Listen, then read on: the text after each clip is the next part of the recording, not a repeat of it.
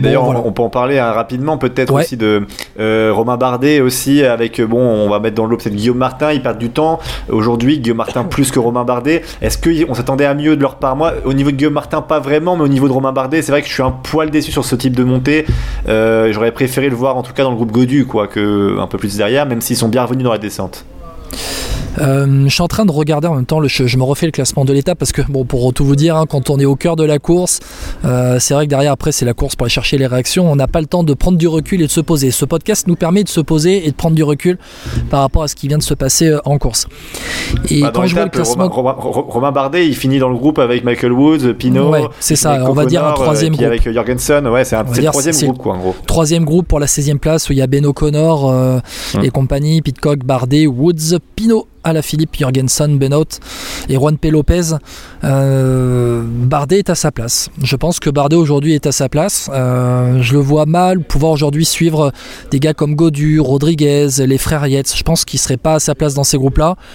Et il va, il, va, il va se battre pour le top 10, Romain Bardet, et puis plus il perdra de temps, et puis peut-être dans les, dans les Alpes, il aura d'opportunités en fin de en fin de tour, peut-être pour prendre une ou deux échappées. Aujourd'hui, il est 12e du général à, 2,36 de Jane Hindley, donc il y a peut-être euh, ouais, une possibilité, euh, une possibilité d'aller accrocher. Le Tour de France est très long. Le Tour de France, il y aura encore les, Pyrénées qui se terminent demain avec. Euh, se termine demain avec Cotteret. Dimanche, il y a quand même le Puy de Dôme. Ça va pas être simple, l'arrivée au Puy de Dôme, où il va être chez lui, Romain Bardet. tu vas avoir les Alpes qui vont arriver, le Jura, les Alpes, Vosges. Bon, c'est loin, loin, loin d'être terminé. Pour avoir des défaillances, encore, peut avoir quelqu'un dans un jour énorme, peut avoir des écarts au général euh, avec des gars qui sont allés à 5-10 minutes euh, et puis qui vont pouvoir prendre des échappées à la fin pour rentrer dans le top 10, voire se rapprocher du top 5. On l'a vu sur le Tour d'Italie encore en mois de mai, ça va être encore possible. Donc là, euh, le Tour de France, il commence à se dessiner au niveau du général. On commence à savoir qui peut jouer le podium, qui peut jouer le top 5, qui peut être assuré déjà du top 10 pratiquement, mis à part défaillance. Voilà, ça se dessine petit à petit. Et ce qu'on voit, c'est que Romain Bardet, il est, il est pas avec les. Bon, voilà, il y a pas Charvin Il est ni avec les Godu les Yates, il est derrière en fait. Il est derrière Romain Bardet. Euh, tout comme Thibaut Pinot qui finalement est pas si mal que ça quand même quand il sort du, il sort du Giro, il termine 20ème de l'étape dans ce troisième groupe. Je trouve que c'est plutôt pas mal de la part de Thibaut Pinot. Franchement, euh, c'est plutôt intéressant ce qu'il montre. Valentin Madois a, a, réussi à se glisser euh, dans, l'échappée et Valentin Madois termine avec David Godu après l'avoir attendu au pied de la descente de, Marie Blanc. Pinot et Madois sont 23e et 24e du général à 4,40 et 4,42. C'est plutôt pas mal. C'est intéressant pour Groupama FDJ qui est dans les temps. Et David Godu, euh, vous, pourrez l'entendre euh, dans quelques minutes, il n'est pas, il est pas effrayé par ce qui se passe en ce moment. Ouais, et, bah, et puis on a un petit mot quand même dans cette échappée de 36. Hein, on a eu un mouvement avec euh, Wood Van Aert et puis euh, Julien Lafilippe qui était un peu juste malheureusement hein, sur cette montée qui était trop dure pour eux. Parce que dans ces 36 coureurs, on a retrouvé évidemment Jay Hindley, le malin, euh, et puis Félix Gall, des grimpeurs, des purs grimpeurs. Mais on a aussi retrouvé des, des, gens qui voulaient chercher les étapes. C'est pour ça qu'il y avait autant de monde hein, à l'avant. Et malheureusement, c'était trop dur pour eux, hein, Wood Van Aert et Julien Lafilippe. Même si Van Aert, je pense que c'était destiné à aider Vingegaard plus tard dans la course. Julien Lafilippe, on voit qu'il a, il lui manque ce petit truc malheureusement encore là cette année. Peut-être pour être euh, le plus fort dans ces, étapes de montagne, tu vois, ou même moyenne montagne. Ouais, alors c'est vrai que, bon, là encore, instant promo, vous pourrez entendre dans quelques minutes Patrick Lefevreux dans Vélo Podcast, qu'on a pu interviewer euh, devant son, camion tout à l'heure, euh, que j'ai pu avoir.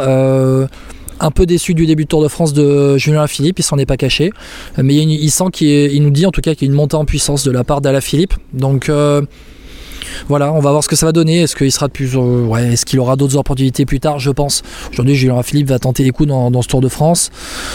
On rappelle encore une fois que, et pour vous Van Aert et pour Mathieu Van Der Poel qui a tenté de prendre l'échappée aussi dans les premiers kilomètres de l'étape, il y a les championnats du monde qui arrivent début août aussi à Glasgow. On rappelle qu'il y a ces championnats du monde très tôt après le Tour de France cette année.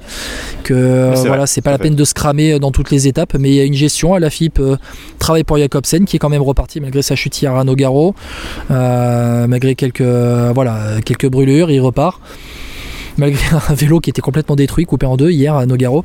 Donc voilà, la Philippe, il va être là. Il va tenter des coups encore et encore, et je pense qu'on va le voir euh, dans les prochains jours. Bon, FP, on vient de débriefer, il y avait pas mal, il y a pas mal de choses à dire dans, cette étape-là. On vient de débriefer cette étape. Le point sur les classements, je te le fais rapidement. On en a parlé du général quand même avec Hindley, Vingegaard, Chicone pour le top 3. Ça se tient en 1 minute 03 avec Bourman et Adam Yates derrière.